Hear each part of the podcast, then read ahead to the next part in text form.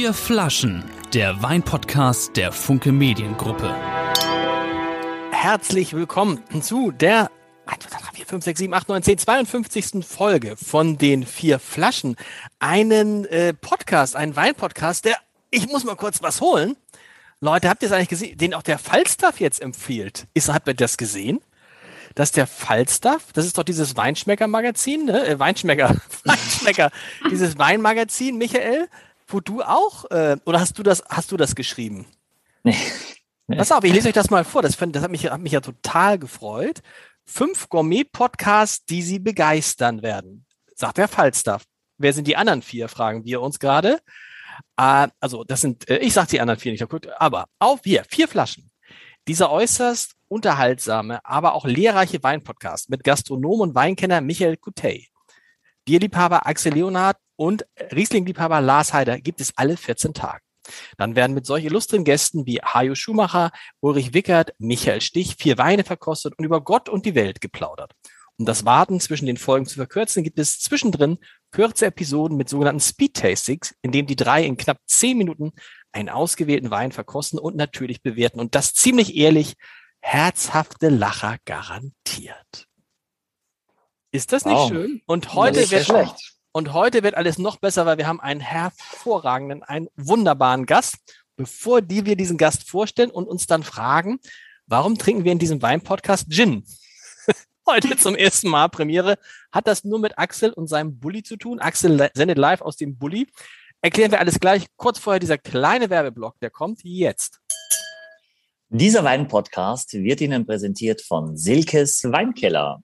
Und ganz wichtig, 10% Rabatt auf auch dieses Paket gibt es noch, wenn ihr eingebt, was müssen Sie eingeben? Last Podcast. Was? Podcast. Podcast. Wenn ihr online Podcast eingibt, kriegt ihr nochmal 10%. Bravo. 10%. Bravo. Äh, Axel, du bist im Bulli. Ist das dein eigener Bulli? Der sieht ja Weltklasse aus. Ja, das ist mein eigener Bulli. Und du stehst irgendwo, ah, wo stehst du? Äh, Im Moment stehe ich in Heiligenhafen. Wow. Da, vorne, da vorne kann man die, die Surfer flitzen sehen. Aber man muss, glaube ich, ganz genau hingucken. Ähm, ja. Cool. Und da bin ich nachher auch dabei. Und hast auch ordentlich, äh, hast aber guten Empfang und gute Weine, dass die Weine auch mit. Das ist ja nicht unwichtig. Uh, die Weine. Sehr gut.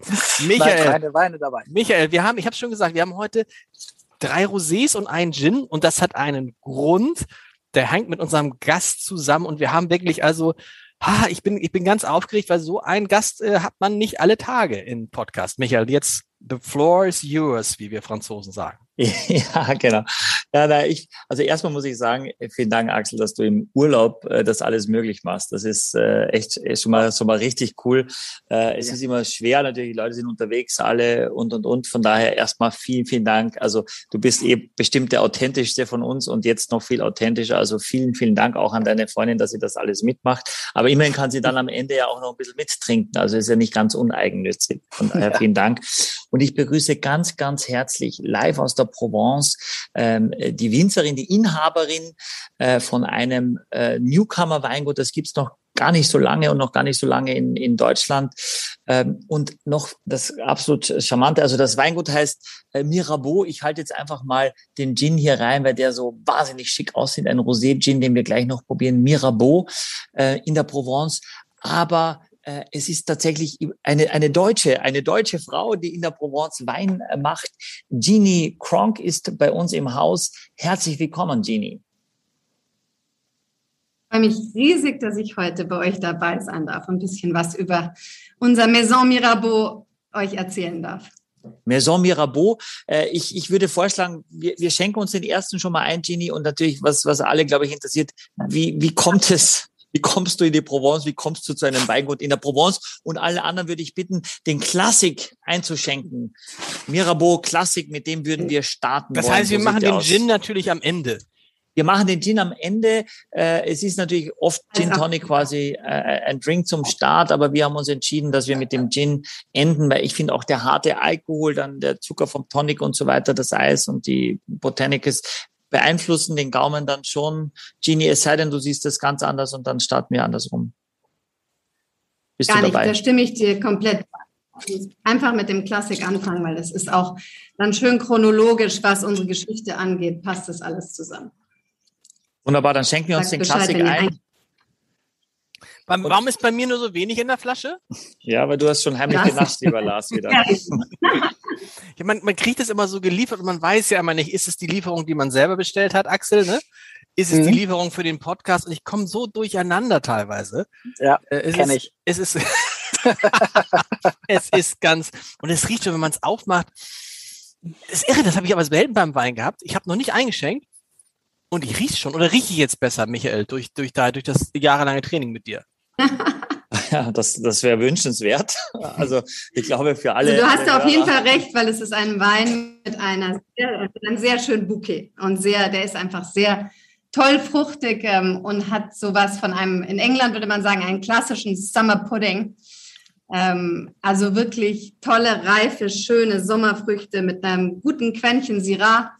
Und das ist eigentlich so ein ganz wunderschöner, süffiger, klassischer Provence Rosé. Aber wolltest, wollte, wolltet ihr jetzt ein bisschen mit der Geschichte loslegen, wenn man einmal ein bisschen ja, wir lassen, sehr, sehr, lass uns erstmal, ich rieche ja, ich rieche jetzt ganz stark ähm, gezuckerte Erdbeeren. Kennt ihr das? Oder dieses, was, was, was, was in dem, was in der Schale übrig bleibt, wenn die, du nimmst Erdbeeren, du zuckerst sie, du isst die Erdbeeren und was dann in der Schale übrig bleibt, so ein leichter Saft. Den rieche ich jetzt ganz mhm. stark. Oder liegt es daran, Michael, dass meine schon so lange geöffnet ist? Ja. Mhm. Das kann gut sein, dass das, dass das dann vom Geruch her etwas, etwas intensiver wird, einfach mit dem, mit dem Sauerstoff, oder? Äh, Michi, mhm. da, dass, dass da einfach das alles so ein bisschen mehr zum, zum, zum Vorschein ja. kommt. Aber, aber mhm. eben, ich finde das so ein, auch interessant am, an, an, am Rosé, besonders am Rosé de Provence, dass du ja diese Idee der, der, der Süß, der Fruchtsüße hast, ohne dass der Wein eben süß ist. Der Wein ist eben wirklich staubtrocken, also unter ein Gramm Zucker äh, äh, pro Liter. Also der ist wirklich, das ist, der ist zuckerfrei sozusagen. Mhm. Das, also ist jetzt die, das ist jetzt die schlechte Nachricht für Axel, ne? Axel ist schon wie zuckerfrei. Der, aber, der, aber, es, ja? aber es, es scheint ja ein Thema zu sein. Offensichtlich.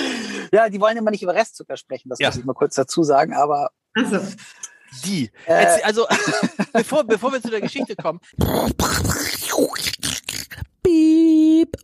Jetzt folgt ein Hinweis. Vier Flaschen gibt es jetzt auch als Magazin. Finden Sie auf 108 Seiten jede Menge Inspiration für Ihren nächsten Weinabend. Erhältlich auf abendblatt.de slash shop, in der Hamburger Abendblatt Geschäftsstelle oder im Zeitschriftenhandel. Ich finde es auch irre. Täuscht es? Haben die Rosés aus eurer Region eine andere, eine feinere Farbe? Sie sehen ja, haben ja alle so einen leichten, sie sind ganz leicht, sie sind fast durchsichtig und haben nicht, viele Rosés haben ja dieses quietsch, quietschige Rot, das haben eure Rosés nicht. Ja, das ist auch also ganz typisch für die Region hier. Der, also der Klassik, den wir jetzt gerade trinken, der hat, sagen wir mal, für die Region von relativ viel Farbe. Ähm, und wir wollten eben diesen, diesen geschmacksstarken Rosé doch produzieren, aber der ist also relativ, würde ich sagen, relativ dunkel für den Standard der Provence. Also Provence ist ja bekannt dafür, dass sie so eben diese ganz hellrosane, wunderschöne, durchsichtige Farbe haben, hat aber trotzdem eben ein tolles Aromaprofil. Also, dass du, dass du Farbe, blasse Farbe plus voll aromatisch, das kann die Provence eben besonders gut.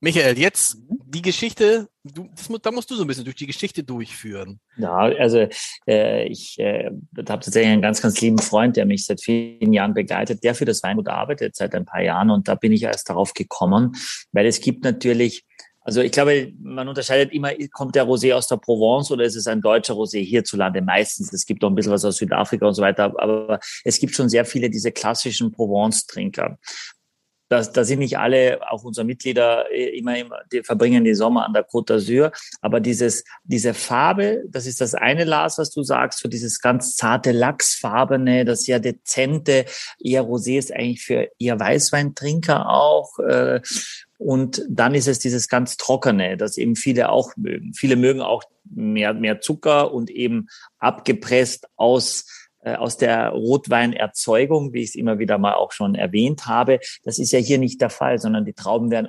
ausschließlich für diese für diesen Rosé auch gemacht. Dafür werden die angepflanzt. Äh, da gibt es also nicht noch zehn Rotweine äh, im Portfolio, die dann noch quasi, wo da letzt die, die guten, der gute Saft dann hingeht, sondern alles kommt quasi hinein in diese in diesen Rosé und deswegen ist es einfach auch schon wertiger und ernsthafter als ganz ganz vieles Beschwingtes, was auch gar nicht schlecht ist, wenn es beschwingt ist und hurra und dann hauen sich Leute auch noch Eiswürfel rein. Aber was wir heute machen, äh, die Weine, über die wir heute reden, das ist schon ernsthaft Rosé. Und wenn man sich damit mal beschäftigt, heute machen wir es ausnahmslos, drei unterschiedliche Rosé.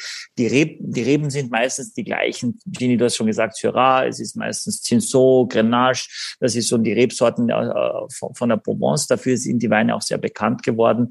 Aber sie haben auch immer so eine leichte Salzigkeit in der Nähe zum Meer, sehr gut zum Essen, äh, zu trinken. Auch das sind nicht nur Rosés, die man einfach so wegschlürft, sondern meistens eben auch zum Essen gereicht wird und eben sehr, sehr erfolgreich. Aber man muss auch sagen, Gini, Deutsche sind ja schon ungewöhnlich, dann heißt du mit Nachnamen Kronk, das ist auch kein deutscher Name. Erzähl mal kurz bitte ein bisschen, wie, wie, wie es dazu kam. Ja, also ich bin ja mit 16 Jahren, also ich bin am Tegernsee groß geworden und bin dann mit 16 Jahren ähm, nach England in die, in die Schule gegangen, ins Internat gekommen, ähm, um, um dort eben Englisch zu lernen und meine Schule fertig zu machen. Und bin dann dort äh, sozusagen hängen geblieben, habe dort studiert ähm, und habe dann in meinem allerersten Job nach, nach, nach Uni-Abschluss meinen Mann Steven kennengelernt. Und da kommt eben auch, äh, also Steven ist der eigentliche Gründer von Mirabeau. Ich bin ich bin äh, da ein bisschen zweitrangig ähm, und, ähm, und hat eben diese irrsinnig, hatte ein, ein Weingeschäft, aber das war, als wir uns kennenlernten, war dieses Weingeschäft schon nicht mehr, ähm, weil das in der Zeit in England also wirklich hartes Business war und da war eben Wein längst noch nicht so populär, wie es, wie es, wie es dann relativ schnell, nachdem er es dann aufgegeben hat, geworden ist. Und äh, wir haben uns da in unserem ersten Job kennengelernt und, und haben zusammen gearbeitet. Und dann habe hab ich äh, irgendwann eine längere Auszeit für, für Kinder genommen.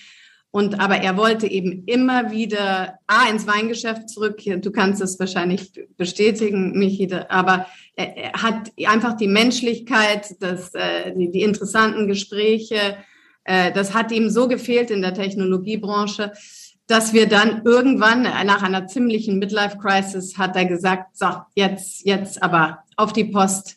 Und äh, der Kompromiss war, dass wir nach Südfrankreich gehen. Also das war mein, mein Input. Ich wollte nämlich gerne in der Provence leben. Und wir haben die Weine der Provence schon immer sehr geliebt.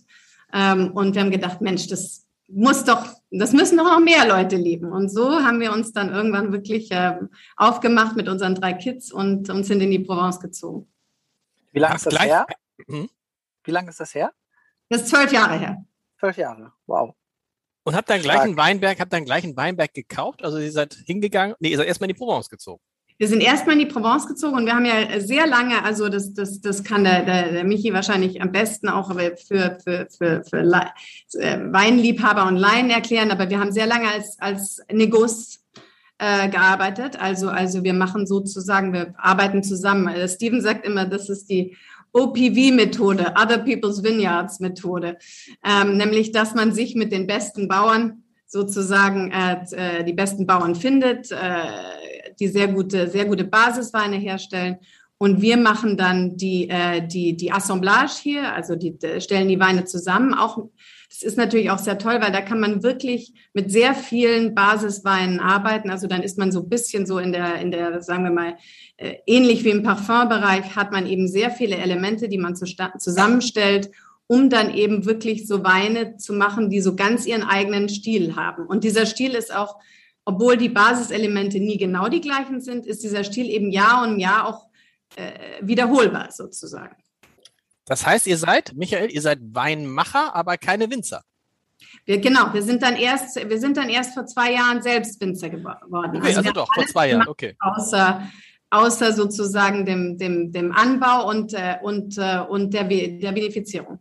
Und wir nehmen dann die, wir machen dann die, die Assemblage, also die Zusammenstellung der Weine und dann äh, alles, was Design, äh, Vertrieb äh, und so weiter an, macht, das machen wir. Also das ist hier auch ein sehr gängiges Modell. Also sagen wir mal die anderen großen Marken, die ihr alle kennt, äh, von Minuti bis äh, Miraval.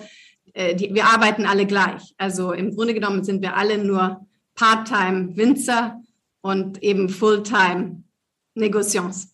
Aber Miraval, äh, ja? Miraval, ganz kurz, das ist ja hier äh, sehr bekannt geworden, weil äh, Angelina Jolie und Brad Pitt das gekauft haben, dann haben sie sich getrennt, dann blieb es wohl bei ihm ähm, und, und haben ja einen, einen Winzer oder einen sehr, sehr bekannten, äh, der, die Familie Perrin, die das macht da mit Bocastel. Äh, hast du den schon mal getroffen? Also sie, laufen die da, läuft der da auch rum oder wie, wie, und wie finden das die französischen Winzer? Finden es cool oder doof, die Leute, denen da Berge gehören? Wie, wie, wie läuft das so? Wie kann man sich vorstellen? Gesehen habe ich ihn leider nicht. Er war wohl mal bei meinem Nachbarn zu Gast und der hat es mir leider davor nicht gesagt, sonst wäre ich da ganz spontan. Zufällig vorbeigekommen. Habt ihr noch Eier da? Äh, oh, ah, Brad Pitt.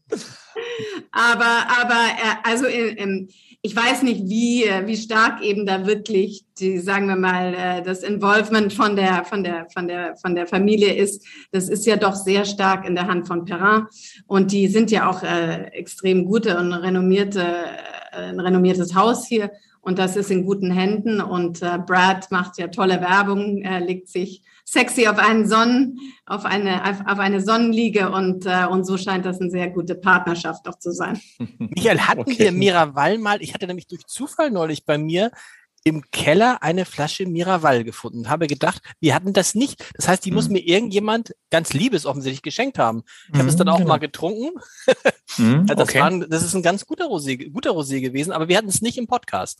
Nee, wir hatten es nicht im Podcast. Ich hatte den beiden auch schon da. Als ich dann Mirabeau, hört sich so ein bisschen ähnlich an, Gini, das ist ein Zufall oder äh, war das, ist das ja, Kalkül? Das ist also okay, wir hatten, äh, Miraboba ist ja, ist ja hier, also ist ein sehr bekannter Name eigentlich, ist ja hier die alte, ähm, sagen wir mal, äh, Adelsfamilie hier der Provence. Äh, der, der, der Graf von Mirabeau war der Gouverneur der Provence zu Revolutionszeiten. Also die Familie ist jetzt ausgestorben, somit durfte man sich auch so nennen, weil sonst könnt, könnte man das gar nicht. Und Miraval war ja bevor, äh, also äh, ähm, Perrin äh, und, und, und Pitt das zusammen gemacht haben, war das Chateau Miraval. Also das wurde auch immer eben zusammengeschrieben, deswegen war das so etwas weniger ähnlich, sagen wir mal. Und, und dann, als es nur Miraval wurde, ist es natürlich auch uns etwas ähnlicher geworden. Aber wir, wir kennen uns, wir mögen uns und es, ist, äh, es gibt, da, gibt da keine Schwierigkeiten im Markt. Aber Mirabeau, ist es jetzt euer Wein, also von euren Weinberg? Ja richtig verstanden. Oder ist es ein Nein? Nein, also wir arbeiten, wie gesagt, als Negociant, äh, ähm, genauso wie die meisten, äh, die meisten anderen Häuser hier. Und, und wir, also, wir kaufen sozusagen Basiselemente und, und haben, äh, und ich zusammen mit unserer Önologin und mit meinem Mann machen diese, diese Jahr um Jahr diese, diese Assemblage, also diese Zusammenstellung, die dann wiederum den Mirabeau Classic oder den Mirabeau Pure oder Mirabeau Etoile ausmacht. Und das ist dann eben, ich meine, man könnte ja sagen, es gibt nur einen Wein, aber das werden wir wahrscheinlich gleich herausfinden, warum es dann doch unterschiedliche, prinzipiell meistens die gleiche Rebsorte, aber doch unterschiedliche Ausrichtungen gibt. Ne? Aber das ist jetzt quasi schon die Visitenkarte, der Brot- und Butterwein, der Klassik ist so quasi der, der Einstieg, der in, Einstieg. in, eure Roséwelt. Wie, ne? wie schmeckt, jetzt ist die Frage, Axel, wie schmeckt er dir, obwohl er ja kaum Restzucker hat? Gut, ähm, sehr gut. Ähm, natürlich mag ich irgendwie äh, süße Weine lieber. Das haben wir in mehr als 50 Folgen rausgefunden. Rausgehört. rausgehört. Ja, oder habe ich für mich auch irgendwie rausgefunden. Aber ich finde, dass dieser Wein äh, doch sehr gut ist, weil er sehr kompakt ist und irgendwie viel Geschmack bietet, ähm, auch wenn er nicht über die Süße kommt. Aber ist, ist, es, ist es bei den Deutschen so, Michael, dass man der Deutsche so Rosé, äh, äh, Süße beim Rosé erwartet? Was baust du jetzt auf? Hm, ein Stück weit schon. was, macht, was macht Axel jetzt? Axel wird jetzt vom Hof gejagt. ja, ja glaube ich, nicht bezahlt. das ist klar. Ja. Also, aber Axel, also, äh, also der, Situation auf dem Parkplatz. Der, der, Deutsche, erwa der Deutsche erwartet, äh, erwartet, äh, erwartet tatsächlich diese Süße, weil das war, als ich das jetzt, sagen wir, ich habe es ja schon mal vorher ausgeschenkt und dann so ein, zwei lieben äh, Bekannten und so und dann war so bei einem zumindest, wo ich dachte, der sagte, ja, da merkte ich, okay, du trinkst Rosé und da war das, dass es so ein bisschen quietschig, so ein bisschen süß ist, dass du diese Fruchtsüße mhm. total schmeckst. Und das ist ja hier nicht so. Hm, genau. Also ich glaube schon, dass es so ist generell und dass der Zucker, also da glaube ich, dass viele Menschen das mit Eiswürfel trinken oder leicht, leicht schorliert äh, und dann der Zucker so ein bisschen hilft und weil das jetzt nicht immer die Tiefe der der, der, der Reben eben auch ist, weil es ist die, dieser erste Saft, der beim Pressen rauskommt, den du eigentlich so unbedingt haben möchtest, der eher vordergründig ist und meistens eben auch noch mehr Zucker eben mit, mit hat und weniger aus der Schale, die Kraft auch.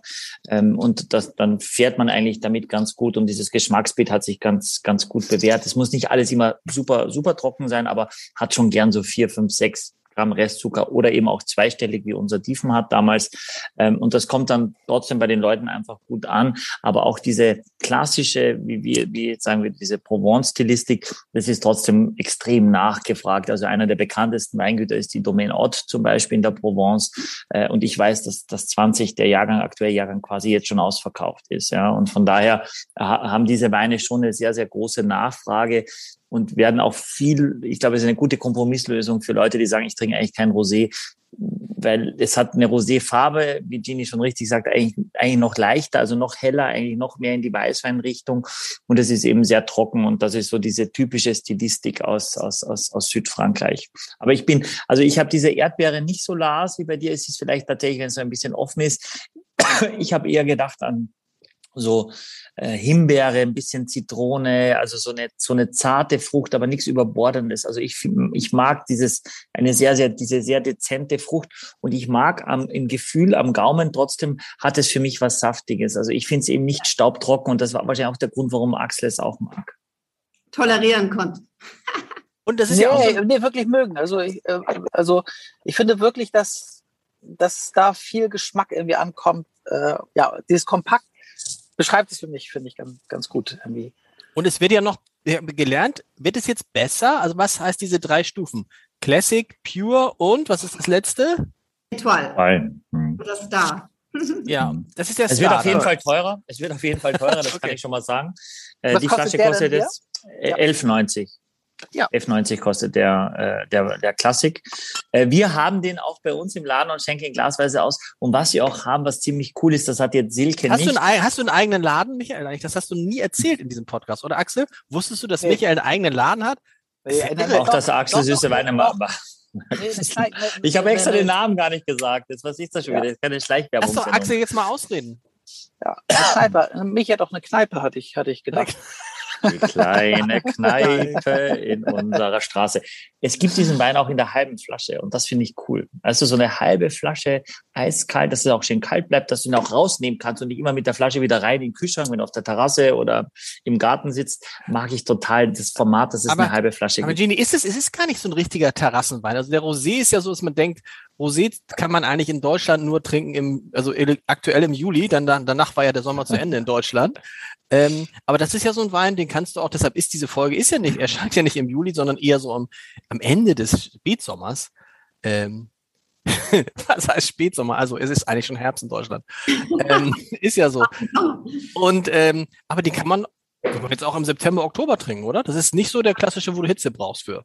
Absolut. Ich würde es wahnsinnig gerne haben, wenn die Geister, besonders in Deutschland, sich wirklich da öffnen würden, weil es ist ja auch wie, wie Michael gesagt hat, so ein toller Foodwein, ja, so ein toller Wein zum Essen.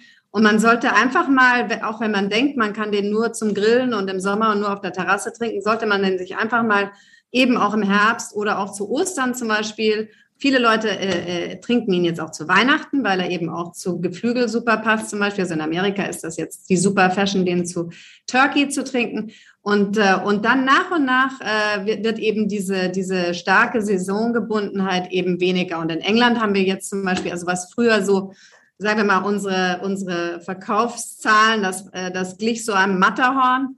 Und jetzt gleicht es so eher einer, einer, einem, einem, einem kleineren Hügel in der Provence. Also es fängt immer früher an und hört immer später auf. Und die Leute trinken es auch im Winter. Sogar. Hm. Was habt ihr euch bei den Flaschen? Die Flaschen sind, du hast einmal das klassische Etikett, also Etikett zum Draufkleben. Bei dem Pure, da habe ich gelernt, das ist schwieriger, das auf die Flasche zu machen. Also zumindest äh, äh ist das, äh, da ist dafür, das ist die Schrift auf, ist, ist auch aufgedruckt oder ist es da rein? Ist doch irgendwie reinge, aber es ist auf kein, ist es kein, kein Plastiketikett, der Pure, ne? Äh, also kein, pa kein Papieretikett, Entschuldigung. Ja, hinten drauf nur das kleine und vorne, ja. das ist mit Siebdruck auf die Flasche gedruckt. Okay, warum ist es da anders? Und dann die dritte Frage, natürlich bei der, bei der, bei der dritten Flasche, nicht die dritte Frage. Das ist der, der Miraval kam auch. Ist das so eine typische Flasche für die hochwertigen Rosés aus der Provence? Ist das die Provence-Flasche? Also das ist gar nicht die typische Provence-Flasche, aber weil die typische, die, die kennt man ja, das ist diese Art, äh, wie man sagt, äh, Kegel, Kegelflasche auf Englisch. Ich weiß nicht, ob man das auf Deutsch auch sagt. Ähm, aber, aber das ist eher, weil wir eigentlich erinnern wollten, dass es ein Wein ist, der einfach schön zum Essen passt. Okay. Wir fanden einfach diese, diese nicht Bordeaux, also die, die klassische Flasche, Classic und Pure, das ist ja die Bordeaux-Flasche, die auch sehr beliebt ist und die auch natürlich super praktisch ist. Das wird mir jeder, der, eine, der ein Geschäft hat oder eine Bar hat, bestimmt bestätigen, dass man die eben einfach ins Regal räumen kann. Und die meisten Leute finden eben Etoile so ein bisschen schwieriger in, in, in, in, in solchen Situationen. Aber er schaut einfach toll auf dem Tisch aus und es war eben, um zu erinnern, dass das eigentlich ein Wein ist, den man äh, zum, im richtigen Moment zum Essen trinken sollte und nicht nur in den Eispack, in den Eispacket äh, packen soll. Komm, machen wir die zweite Flasche oder was? Den Pure. Pure. Das ist, genau. Das Pure, ist, Pure ist also, Pure ist ohne, was ist das? Ohne Zusatzstoffe.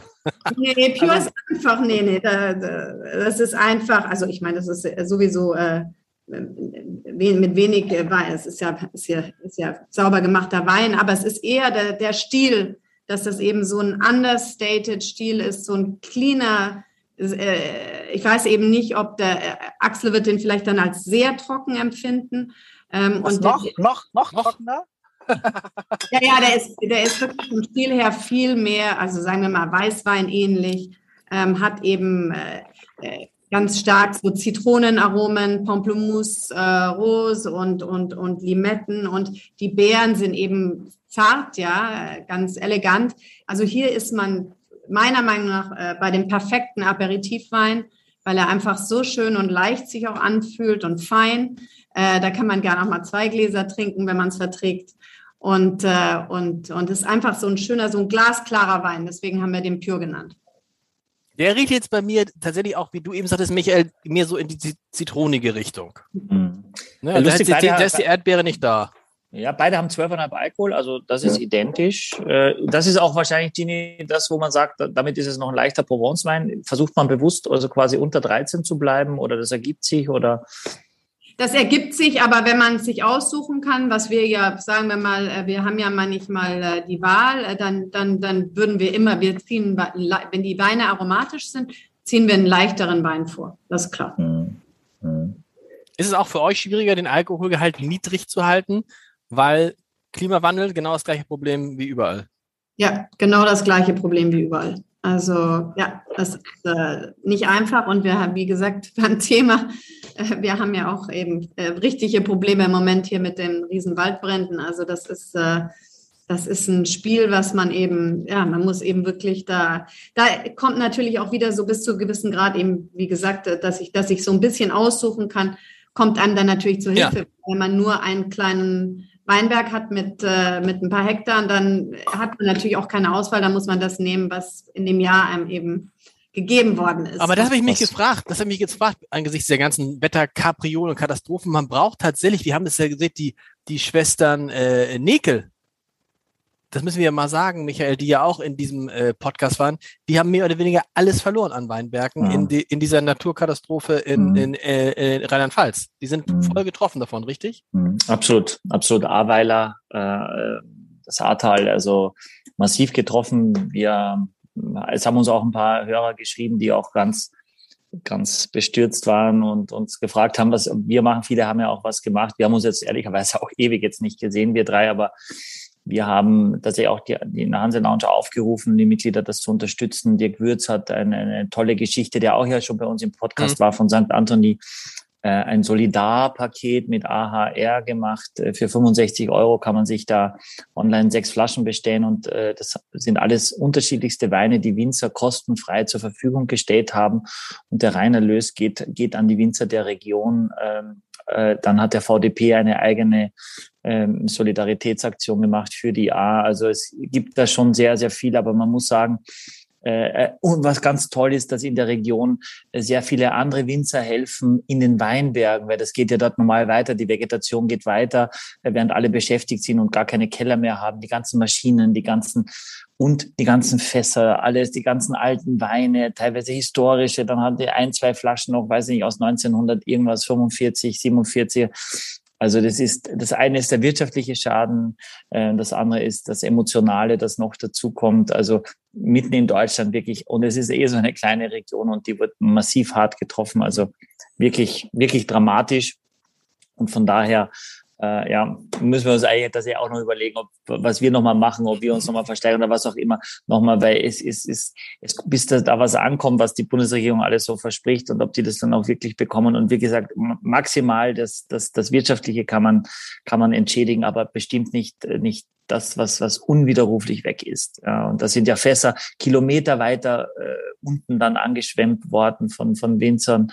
Ähm, und es ging so schnell, die konnten also gar nicht reagieren. Aber es zieht mich jetzt einfach nochmal ja. viel zu sehr runter, wenn ich jetzt weiter darüber rede. Und es geht auch um Genie und wir wollen hier auch den Leuten was, was Positives auch mitgeben. Aber es ist, es ist schon so und das kann jeden ja jederzeit treffen in allen Regionen und, oder ob das die Brände sind, Genie. Man hat dann quasi, äh, man, man muss zuschauen, wie das, was man aufgebaut hat, äh, kaputt gemacht wird. Und man das Schlimme ist, man hat ja, man hat ja nichts, also man hat auch nichts. Es gibt ja Firmen, da hat man das falsch gemacht, hat man ein Management-Fehler gemacht, auf, dies, auf das falsche Produkt gesetzt, etc.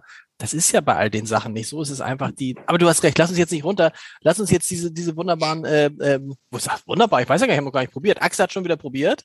Nee, nee, nee, ich habe nee, nee, nee, nee. Ich habe nur gerochen. Bevor die Jungs probieren, der Pure, gibt es einen Grund, warum der Klassiker einen Schraub, Schraubverschluss hat äh, und, und hier habt ihr Kork? Ist das ist eine Philosophiesache oder eine Preissache oder?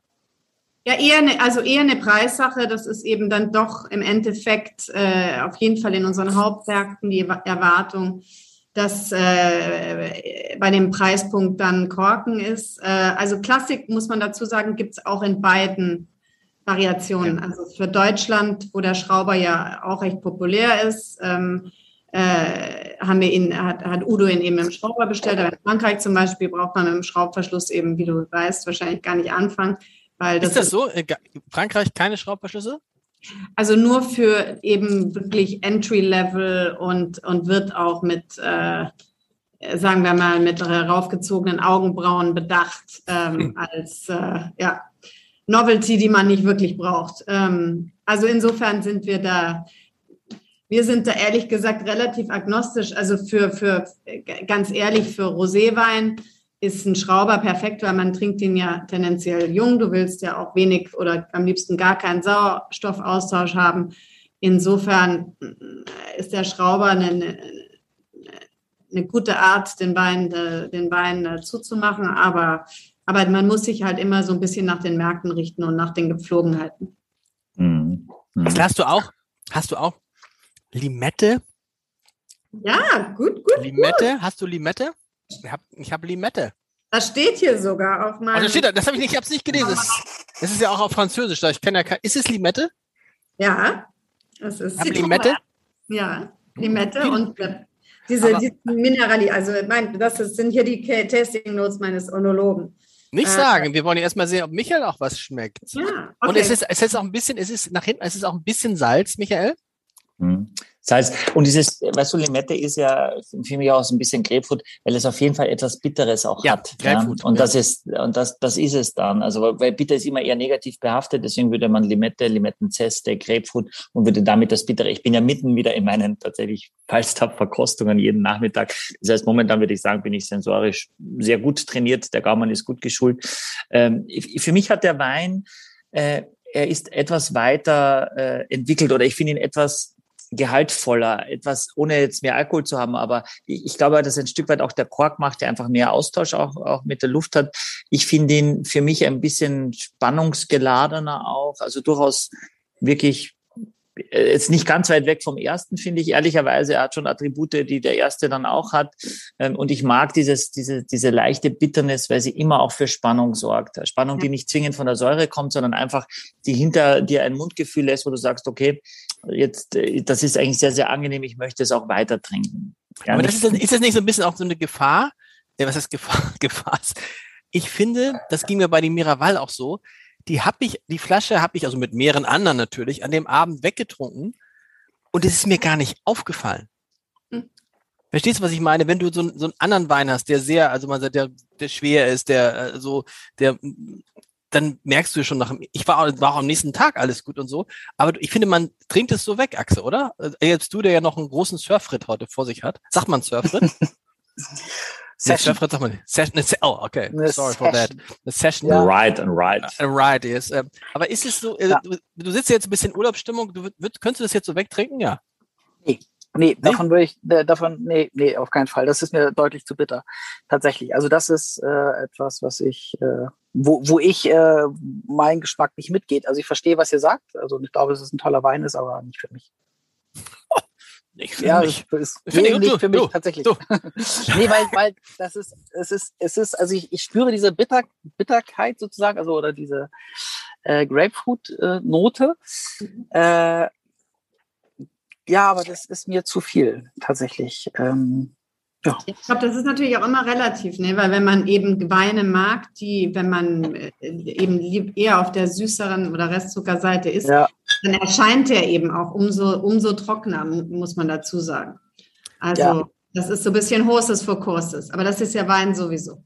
Ja, genau, ja, genau. Und das ist aber, genau. ist es trotzdem, ist es natürlich, ja, es ist trotzdem natürlich so, dass du dass es ein anderes Erlebnis ist, als wir die Weine, als wir die Roséweine kriegten. Michael, darf ich das sagen? Ich sage, oh nee, bitte, jetzt nicht noch drei Rosés, weil wir hatten in dieser Session, wie wir im Podcast gerne sagen, wir hatten ja relativ viele Rosés und tolle Rosés mit dem Diefenhardt und so. Und eigentlich hatte ich keinen Bock auf Rosés und staunte dann, sagte, die schmecken ja gar nicht wie Rosés. Das ist irgendwie das, äh, das ist das Verblüffende. Gilt das für alle Rosés aus der Provence? Tendenziell ja.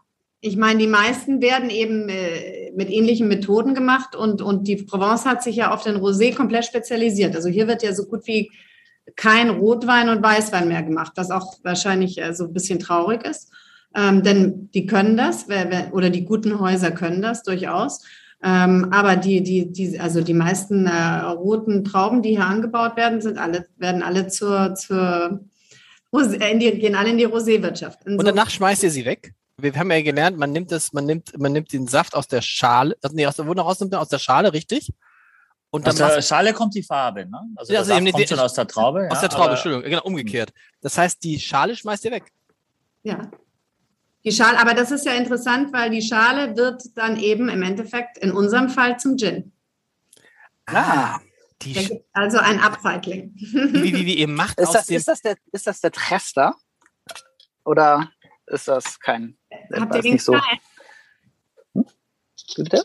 Aber ich habe ich falsch verstanden, entschuldige. Also ist das der Trester? Nennt man das so? Also, oder diese. Also, schmeißt du mit irgendwelchen Begriffen um dich rum? Das ist ja irre. Trester? Also, die, ja. die, die, die Schale quasi, die da, da übrig bleibt, das ist der Trester, ja. Also, die, oh. die, die Beeren, die quasi dann nicht verarbeitet werden, das ist der Trester. Ja, dann kann man ja auch quasi mit Alkohol versetzen und dann zum Grappa machen, dieser Tresterbrand, wie man das sagen würde, ja. Okay. Ähm, und von daher ist das, hast du, hast du recht, Axel, du bist äh, natürlich ganz weit vorn. Das heißt, man macht wow. aus, ganz kurz, man macht aus, aus den Schalen von, jetzt bin ich totaler Laie, aus den Schalen von Weintrauben, von, kann man Gin machen?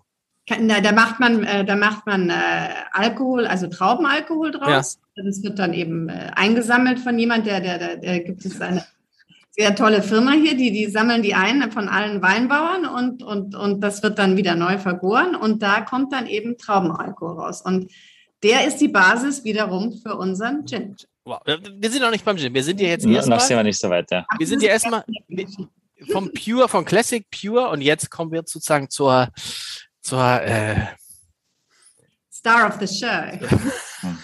ganz kurz, ganz kurz, der Pure kostet 14,90. Also drei Euro okay. mehr. Man ist jetzt ganz gespannt, ist jetzt ja ganz gespannt. Das ist auch einer, den ich, den, äh, ja. Ich bin gespannt, Leute. Axel, du spuckst aus wo rein? In in Kaffeebecher?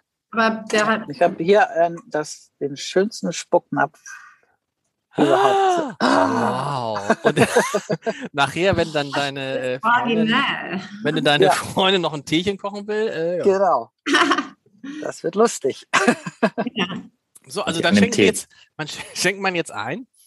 Etoile, Genie, heißt äh, der Stern. Der Stern? Das ist der mit dem Stern, genau.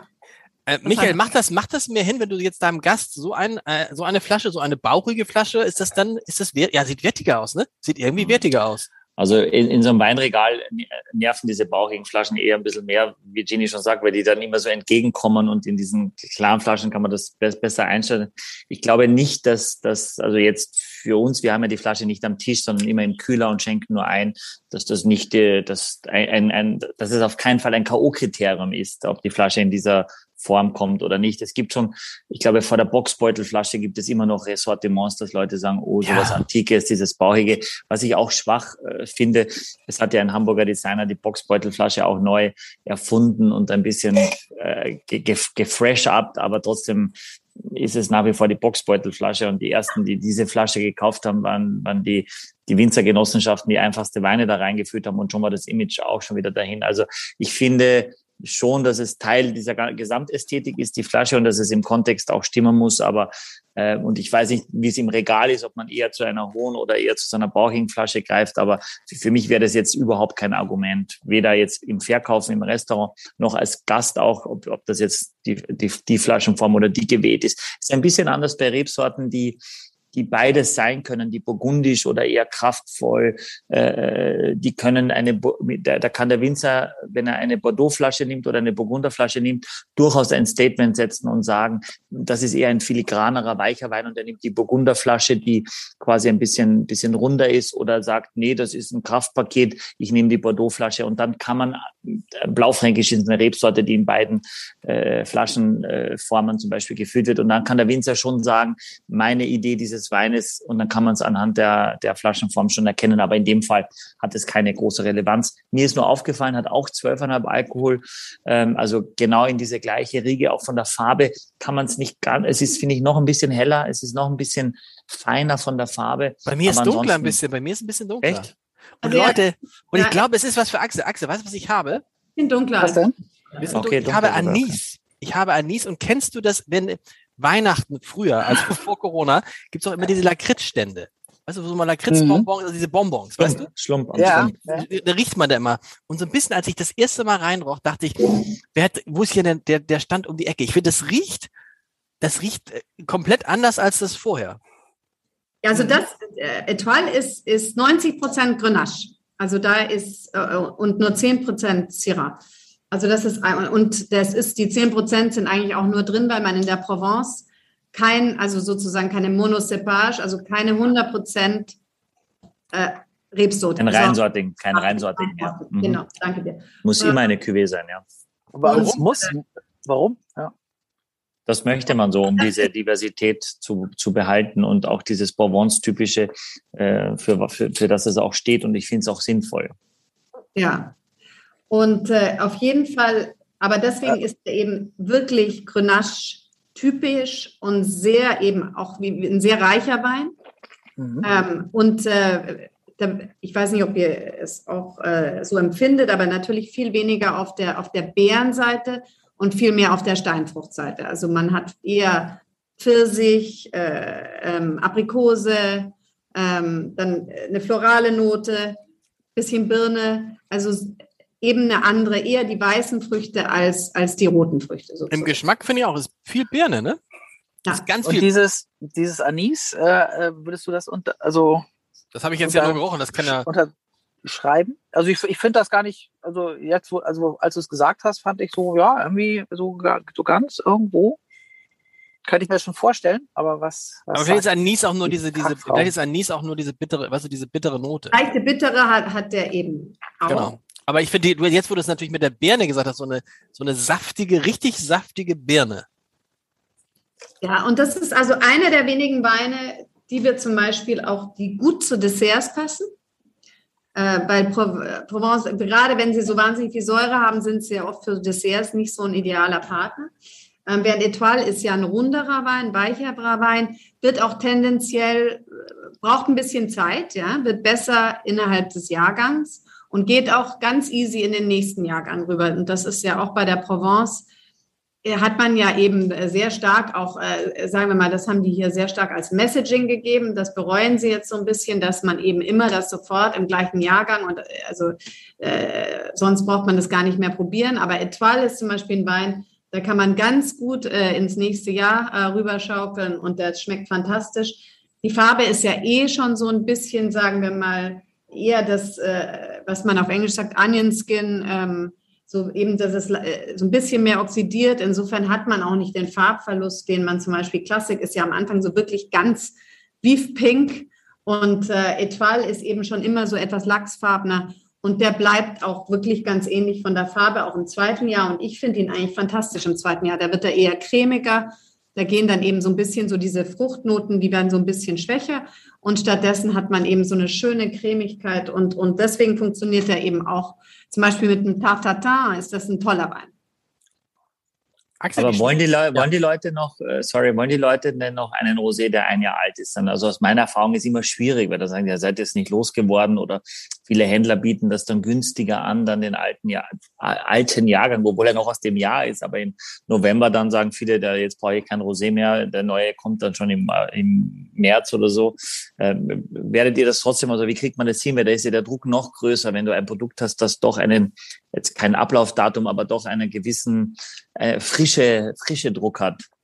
Ja, ja. Also ich meine, es gibt jetzt auch hier so ein bisschen so eine, eine, eine andere Bewegung, nämlich eher eben Rosé, äh, das die nennen sich ja französisch Rosé de Garde, also Rosés, die man, die man eben, ich, ich sage jetzt nicht, das wird nie ein Wein, den du, den du, den du 15 Jahre lagern solltest, aber sagen wir mal einen Wein, der vielleicht nach zwei, drei Jahren eben interessant und anders schmeckt. Und da gibt es jetzt doch viele Leute, die eben kurios sind. Also wir haben ja dieses Jahr unseren ersten äh, äh, eigenen, also von unserem kleinen Weinberg rausgebracht. Und der ist eben auch teilweise im Eichenfass, den haben wir jetzt heute hier nicht dabei. Aber nur um zu sagen, der wird tendenziell, also dem würde ich sagen, dem gebe ich bestimmt zwei bis drei Jahre. Ähm, und natürlich verändert das sich vom Charakter, aber das ist irgendwo dann, wenn die gut gemacht sind, hat das eben auch was ganz Interessantes. Und ist, ich finde, darf ich sagen, es ist eine andere Liga als die anderen beiden. Finde ich. Es ist. Wie, äh, ja. wie also schmeckt er dir, Axel, war die Frage. Ja, die Axel. Ich, Axel, Axel, ich bin gespannt. Ich bin gespannt. ich, ich, ich müsste es, ich, also ehrlicherweise, ich, ich trinke nochmal im Vergleich. Ja, Axel, genau, der alte Trick. Ich muss nochmal im Vergleich trinken. Ja, weil äh, tatsächlich glaube ich, dass. Denk der, an die Session, das, denk an die Session. Ich denke an die Session. Ja, ja, ich, ich, ich, ich schlucke nicht. ähm, Gib ihm auch ein bisschen ähm, Sauerstoff, weil das, das verträgt er. Ja. Hm. Weil ich glaube, der, ich fand den ersten, also ich meine, diesen, diesen dritten, den Etoile, äh, den, den mag ich, gar keine Frage. Ähm, aber äh, ich glaube, im Vergleich schmeckte mir der erste fast besser, aber vielleicht täusche mich, ich probiere mal. Das ist auch das Schöne dran, sagen wir, dass, dass wir eben diese, diese drei Typen haben, dass man eben auch es, es ist ja, es, ich, wir finden es ja toll, wenn jemand sagt, nee, eigentlich mein Lieblingswein ist der Klassik. Weil wir mhm. Auch eben, Wein ist eben komplett persönlich und wenn man einen bestimmten Stil lieber mag, dann, äh, dann, dann ist, das, ist das doch fantastisch. Äh, statt zu sagen, ja, der eine ist teurer, deswegen muss man den lieber mögen. Das ist ja auch. Ja, genau, genau. Ich, ähm, und ich, ich würde tatsächlich sagen, dass der erste mehr, also dass ich den lieber mag, weil da irgendwie ja, mehr Frucht, mehr Fruchtgeschmack oder sowas für mich rüberkommt, sozusagen. Und der dritte, den, den finde ich also sehr, sehr fein und sehr, ja, wenn du sagst, dass er so, sogar noch cremiger wird, so dann, dann ist das, glaube ich, ganz toll. Ähm, aber es kommt da nicht so viel an Geschmack raus, finde ich. Aber er bleibt doch länger, oder? Ist doch ganz. Ich habe hab jetzt bei den ersten beiden Weinen trinkst du und hast du nach ist nach relativ schnell der Geschmack weg. Und der bleibt jetzt so richtig schön lang. Dass ich mich jetzt schon freue, heute Abend so den noch so. da ist auch mit den Nachbarn dann nichts mehr zu holen. Da gibt's auch nichts mehr für die Nachbarn, glaube ich. Die kriegen den Classic, der schon seit einer Woche offen ist. auch nicht verkehrt. Also der kostet auf jeden Fall 17,90 der Etoile. Also das ist quasi immer so drei Euro Sprünge. Also auch noch unter. unter Aber das ist ja, das finde ich ja nochmal die interessante Frage, die wir in diesem Podcast hier immer analysieren. Auch da würde ich jetzt sagen, kaufe ich mir lieber eine Flasche davon als zwei von dem Classic. Oder ich kaufe mir zwei Flaschen davon statt drei von dem Classic. Würde ich jetzt sagen. Michael, du würdest so, was würdest du eigentlich machen? Michael, würdest du eigentlich grundsätzlich immer sagen, weißt du was, du kaufst ja wahrscheinlich, kaufst du überhaupt noch Weine selber? wirklich selten.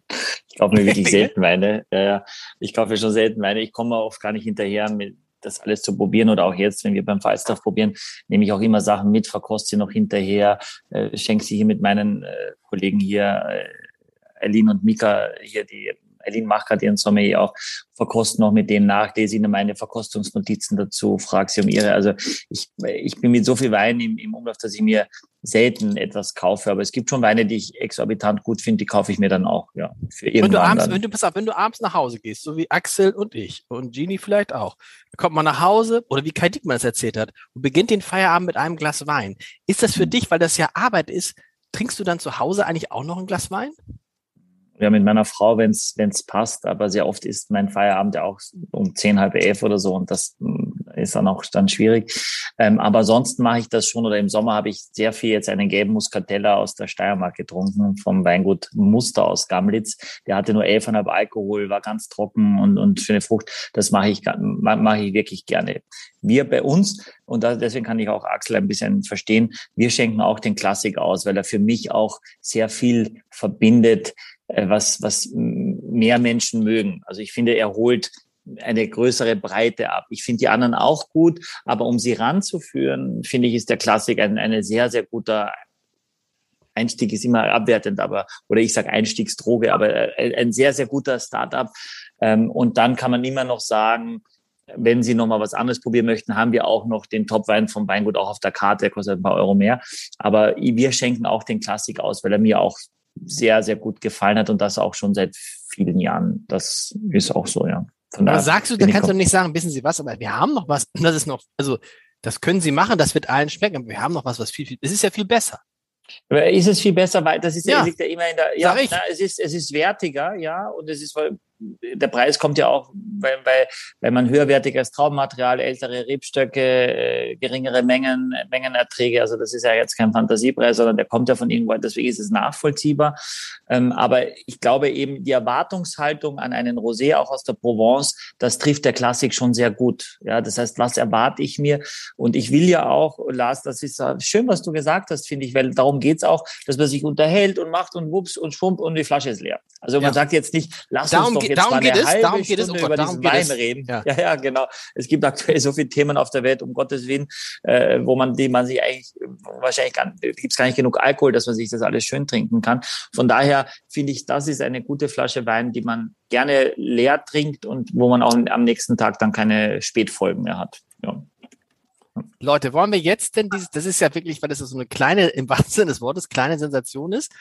Da kommen diese vier Flaschen nach Hause und dann ist plötzlich, Axel zeigt bam, sie schon, bam, man kann es auf ist witzig. Und ich habe gedacht, irgendwie, ist das ein Gesichtswasser? Weißt du, ist es ein Gesichtswasser? Ist es ein Parfum? Macht man damit abends das Make-up weg und so? Das sieht, da musst du mal erzählen, wie, also, das ist ja jetzt auch keine typische Ginflasche. Oder haben wir, oder haben wir jetzt nur so eine kleine Apfel? Oder ist, ist das die Originalverpackung? Oder die Originalverpackung ist. Ah, das ist sozusagen das Probierfläschchen. Und das ist Baby. Baby. Äh, es ist keine Probierflasche, es gibt es auf dem Markt. Wir sind tatsächlich die ersten, glaube ich, in Deutschland, die das haben. Ich fand es total cool. Also ja, ich trinke gern mal einen Gin Tonic, aber, aber schon auch selten. Und dann finde ich, ist immer viel offen und ich glaube, es wird auch nicht besser, wenn es ewig offen ist, zwingend. Und von daher mochte ich das. Ich hatte schon so ein bisschen, als ich das gesehen habe, dachte ich, das sieht wie so ein Flakon, also ich glaube, ein super Geschenk, Flakon, also genau. es sieht eher wie so ein Flakon. Und dann dachte ich, Rosé-Gin, ob ich es überhaupt brauche. Und es gibt ja tausend Gins und muss man das überhaupt haben. Aber der Grund, warum dieses Produkt da ist, ich finde es einfach echt ziemlich gut. Deswegen, das ist, das ist, das ist der Grund. Und dass die Ausstattung noch dazu kommt, äh, dass es wertig ist und schick und einfach was Besonderes, äh, finde ich, das, das ist kein Hindernis. Das darf kein Hindernis sein, sondern das nimmt man gerne mit. Und von daher, ja, freue ich mich, das äh, mit euch zu verkosten. Herzlich willkommen aber, zu, aber, zur, zur, zur Gin Tonic äh, Verkostung aber, mit der Babyflasche. Aber, aber, wenn, ich, wenn, ich, wenn ich jetzt hier nochmal kritisch rein einhaken darf. Du bist, immer, sehr, immer, du bist sehr kritisch, immer. Axel. Du bist Welcome, sehr kritisch. Welcome. Denk an die Session. Das, ja, ich denke die Session. Nee, aber wenn man, wenn man jetzt die, also ich habe die vier Flaschen abgeholt und unser Geschäftsführer meinte, ist alles rosa. und ich meine so, äh, ja, ist alles rosa. ähm, ist das, ein, also das, das ist jetzt überhaupt nicht kritisch gemeint, sondern äh, das ist wirklich eine Frage, ähm, ist das ein Problem, also äh, für eine männliche Käuferschicht? Weil ich könnte mir vorstellen, dass ich tendenziell nicht zu solchen Flaschen greifen würde. Ähm, für den Wein, der ist halt rosa, da kann man nichts machen. Ähm, der ist doch nicht rosa, der Wein. Wo ist denn der Wein rosa? Ne, wir haben hier Roséwein, also tendenziell rosa. Ja, ist aber eher so in so, so ein leichtes, helles Rot, okay? Ja, oder nein, helles Rot. Also für die Weinfarbe kann man ja nichts, aber also für, für ein Design, was eben dann doch sehr feminin ist. Ähm, ist es auch. Genau. Ist es, ne? Äh, ja. Aber ist das ein Problem, also dass, dass ihr irgendwie merkt, also Männer kaufen das nicht oder ist das äh, ist dem Weinkenner das egal? Also äh, tun äh, beim Rosé, beim Roséwein ist der ist jetzt, würde ich mal sagen, relativ äh, oder sehr viel mehr äh, egal äh, Männlein oder Weiblein. Das, das war früher viel stärker auch eben weibliche Kundschaft. Das hat sich so über die Jahre, also auf jeden Fall in den englischsprachigen Märkten ausbalanciert. Also man hat heute genauso guten Mann mit einer Flasche Rosé in der Hand äh, wie eine Frau. Ähm, bei dem, bei dem Rosé Gin ist das klar, dass das, das hat eine feminine Komponente. Wir haben das auch, sagen wir mal, weil wir fanden zum Beispiel hier, dass der, die Gin-Welt ganz stark eben diese ganzen männlichen Codes hat und dass als Frau, dass man eben gerade in den in den Gins, die eben ein bisschen anspruchsvoller sind und die nicht süß sind. Man hatte eben die Pink Gins, die sind dann pappsüß, das ist eigentlich ein Likör ähm, mhm. und, und hat eigentlich mit dem Gin wenig zu tun. Oder man hat eben sehr männlicher, eben auch die Flaschen, das Flaschenstyling sehr männlich. Und wir fanden, da, da fehlte eigentlich ein Produkt, was eben, sagen wir mal, sophisticated ist, aber auch einer, einer, einer Frau gefällt. Und es sind ja immerhin äh, sehr viele Frauen auch begeisterte Gin-Trinker, muss man dazu sagen. Deswegen war das ja auch mhm gewisserweise oder happy, äh, ich bin, ich bin sehr zufrieden über diesen, über, äh, dass, dass das doch auch vielen Männern schmeckt und dass Männer es also nicht verachten und äh, oder, oder unter anderem auch gerne ihren Frauen schenken und dann mittrinken. Und äh, insofern, ja, das ist, das ist unsere Welt und, und dazu stehen wir und das ist. Aber das ist interessant. Also das, es ist ja auch toll. Ne? Also wenn ihr, wenn ihr sagt, also wenn ihr jetzt so sagst, so, ja, Gin-Flaschen sehen eigentlich sehr männlich aus, dann würde ich sagen, also, ja, okay. Also, also die, die mir jetzt einfallen, das sind auf jeden Fall männliche Designs. Und das ist ja schön, wenn ihr sagt, also da setzt ihr einen Kontrapunkt. Aber er riecht so, er riecht irre. Genau, kann man, kann man, kann man den Gin pur trinken eigentlich? Also ich habe mal unbedingt. Unbedingt, klar, ja? kannst Was? du das machen, ja. Äh, sollte, also ich, ich mache es auch häufig, äh, dass ich Gins erstmal pur, pur, pur probiere, bevor ich sie mixe, weil Tonic verändert natürlich komplett den Geschmack, Eis verändert den Geschmack. Äh, und es gibt übrigens vier Dinge, die Gin haben muss, dass es Gin ist. Ich bin jetzt ja quasi auch für den fachlichen Teil verantwortlich. Ich habe es ja auch nochmal rausgesucht. Also erstens, Gin ist eine Spiritose mit Wacholder, die durch Aromatisieren von Ethylalkohol landwirtschaftlichen Ursprungs, also es darf kein Chemiealkohol sein, mit Wacholderbeeren hergestellt wird. Der Mindestalkoholgehalt von Gin beträgt 37,5, in dem Fall 43 jetzt bei uns. Bei der Herstellung von Gin dürfen nur Aromastoffe und Aromaextrakte oder beides verwendet werden, wobei der Geschmack nach Wacholder vorherrschend bleiben muss. Da gibt es also tatsächlich ein, eine, eine Jury, die die, also man, es muss noch riechbar sein, dass das Wacholder ist. Ja, das ist auch wichtig. Also es kann nicht irgendwie nur irgendein Schmafu sein oder Kokosnuss. Also das, oder, also das was wir riechen, ist dieses, dieses charakteristische beim Gin ist Wacholder. Mhm, das ist Wacholder und das ist in dem Fall auch Wacholder, was wir wirklich gut riechen. Und die Bezeichnung Gin, und das ist ja in dem Fall auch, auch der Fall, darf nur durch den Begriff dry ergänzt werden, wenn der Gehalt der Spiritose an zugesetzten süßenden Erzeugnissen, sprich Zucker, nicht mehr als 0,1 Gramm je Liter des Fertigerzeugnisses ausgedrückt wird. Also Meine also ist, ja, ist, ja wieder, ist ja in der Volkshochschule. Naja, hast du, ne? hast, aber das heißt das aber, dass, oder? Ja, natürlich hat das vorgelesen. Oder, oder? Natürlich habe ich es vorgelesen. Natürlich okay, habe ich es vorgelesen. Aber ich habe einen Teleprompter. Ich glaube nicht im Ernst, dass er sich so viele Sachen merken kann. Doch, Michi, Michi würde ich das zutrauen. Nein. Natürlich kann ich mir das, Nein. Stefan. Ah, nee, Lars, sorry. also, war ganz witzig äh, eigentlich, ne? Und das ist Dry Gin. Und das ist also quasi wirklich dann nochmal ganz trocken. Das ist, was Chini, Chini meinte. Und das, jetzt, das Wacholder schmecken muss, ja. das ist e-, essentiell. Also das ist wirklich die Kernaussage. Und jetzt sagst du uns, und jetzt kauft man sich einen Tonic dazu. Und das ja. ist irre ist ja, man kauft, kauft man nur noch diesen Thomas, Thomas, Thomas Henry Thomas, ja. du hast gesagt, kauf Thomas Henry. Habe ich heute gemacht, natürlich hier. Ja, wir haben vorher kurz, Lars, bevor du reingekommen bist in unsere Übertragung, ist es so, im, im, also es ist wichtig, glaube ich, dass man ein relativ geschmacksneutrales Tonic verwendet. Ginny ist ja die Expertin, deswegen wird sie gleich auch dazu was sagen. Nur mir war eigentlich wichtig, dass wir alle das gleiche Tonic zumindest ah, haben. okay, deswegen damit wir alle das gleiche Geschmackserlebnis haben. Was aber nicht passiert ist, Lars, weil wir beide haben das gleiche Tonic, nämlich Thomas Henry. Aber die beiden anderen, und ich glaube, das ist auch die offizielle Empfehlung von Mirabeau, haben Fever Tree Tonic. Das wie, heißt, sieht, wie sieht das aus, Fever Tree? Also ich muss dazu sagen, ich habe ja, du hast den ah. Tonic, ich habe dazu natürlich, ähm, ich habe ganz gern. Ah. okay. Aber Axel, natürlich. also Axel, du kanntest Fever Tree, Fever Tree ist, das heißt automatisch hast du, oder gab es das gerade, was hast du gemacht? Nee, nee, das, gibt, das ist der Aromatic Tonic. Der ist aber ganz stark auf der bitteren Seite, also insofern ähm, wahrscheinlich nicht Axels Favorite. Und Axel, ah. was hast, wieso hast du Fever Tree genommen? Äh, es gab keinen Thomas Henry und da dachte oh. ich, ähm, also ein Fever Tree ist mir ein Begriff, weil das, ja, A, es ist teuer und B, ist es halt sehr, sehr, sehr oft empfohlen worden von irgendwelchen Barkeepern.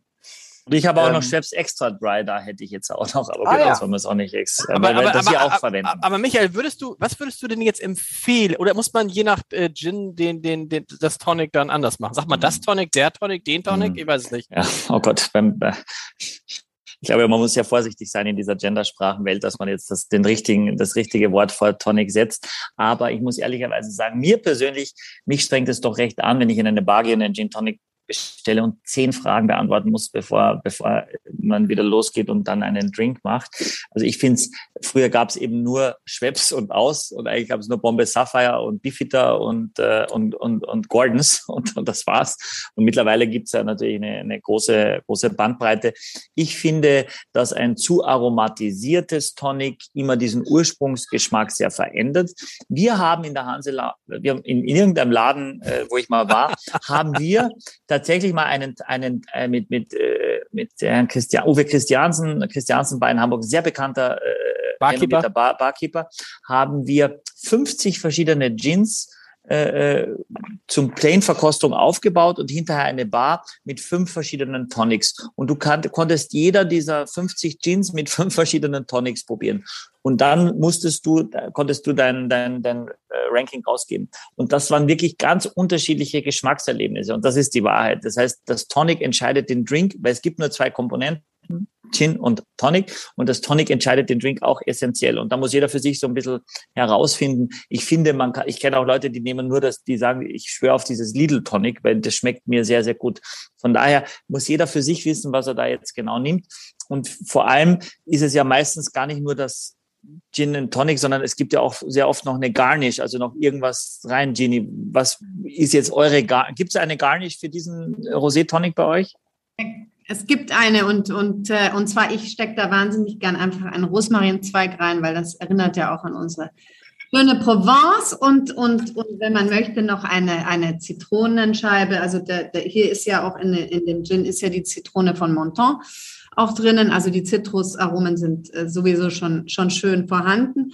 Oder auch eine, eine, eine, eine rosa Grapefruit. Ähm, aber der, ich finde den Rosmarin, das, das, da macht man die Augen zu und dann ist man hier im, im Wald, in der Garrigue und, und, und das ist einfach, das war eigentlich die, der Sinn der Sache, weil Gin ja einfach, was so toll ist, dass er einem eben über diese, diese, diese Gerüche, die ja auch sehr stark sind, ähm, durch diese, diese essentiellen Öle, ähm, das, der ist, er transportiert dich eben an Orte. Und, und, das, und, und in der Provence ist es eben so, wenn man hier, hier spazieren geht, dann riecht man Rosmarin, Thymian, ähm, äh, und, und, und, und eben diese ganzen wunderbaren Kräuter. Und das haben wir eigentlich versucht hier ähm, eben äh, natürlich auch unter dem mit Dry Gin, dass, er, dass eben der Wacholder da dominant ist, aber die anderen Komponenten, die haben wir da versucht alle einzubauen. Da ist eben auch zum Beispiel ein bisschen Lavendel drin. Da habe ich am Anfang auch gesagt, oh Gott, das kann ich mir jetzt überhaupt nicht. Lavendel, stimmt, das riecht man auch. Mhm. Würde ich auch sagen. Also finde ich vorsichtig kann ich nachvollziehen. Dann, dann, dann ist der eben dann ist er eben nicht zu dominierend ähm, und das wird in uns, also in unserem Herstellungsverfahren eben auch darüber geregelt, dass der, dass der sozusagen in einem Korb ist über dem äh, über dem Kupferkessel oder in, innerhalb von dem Kupferkessel und dann sind solche Aromen eben sehr viel sehr viel weicher und eben nicht so overpowering, wie man eben, äh, gerade wie man sich so vorstellt, dass es wie so ein, so, ein, so ein Potpourri ist oder sowas. Aber es ist eben, das kann alles sehr schön und feinsinnig gearbeitet werden. Und ich muss mal, ich muss mal kurz ein anderes Glas holen, Michael. Vielleicht kannst du erklären, warum man das jetzt aus einem schweren, gern aus so einem kristallinen, gezackten hm. Glas trinkt wie du. Das kann man, hm. Axel trinkt es aus auf dem Wein, aber da, da ist das Weinglas der falsche Freund, ne? Ja, meistens ist es, liegt es vor allem an die Eiswürfel. Also wenn ihr mal äh, schwungvoll in ein Weinglas Eiswürfel reingemacht habt, dann habt ihr sehr oft wahrscheinlich das Weinglas kaputt gemacht. Also das ist schon mal einer der Hauptgründe. Außerdem verliert es die Temperatur eher schnell als in, in so einem Tumblerglas. Und dann für mich ist es ein Long Drink, der übrigens, finde ich, eingeschenkt fast gar nicht mehr nach Rosé aussieht. Also ich würde es jetzt schwer mhm. erkennen. Also die, die Flasche sieht deutlich rosamäßiger aus. Also es würde dann spätestens beim Servieren, Axel, männlich genug sein, dass da keiner sagt, das ist irgendwie... Ne? In dem Glas auf jeden Fall. Ja, ja, genau.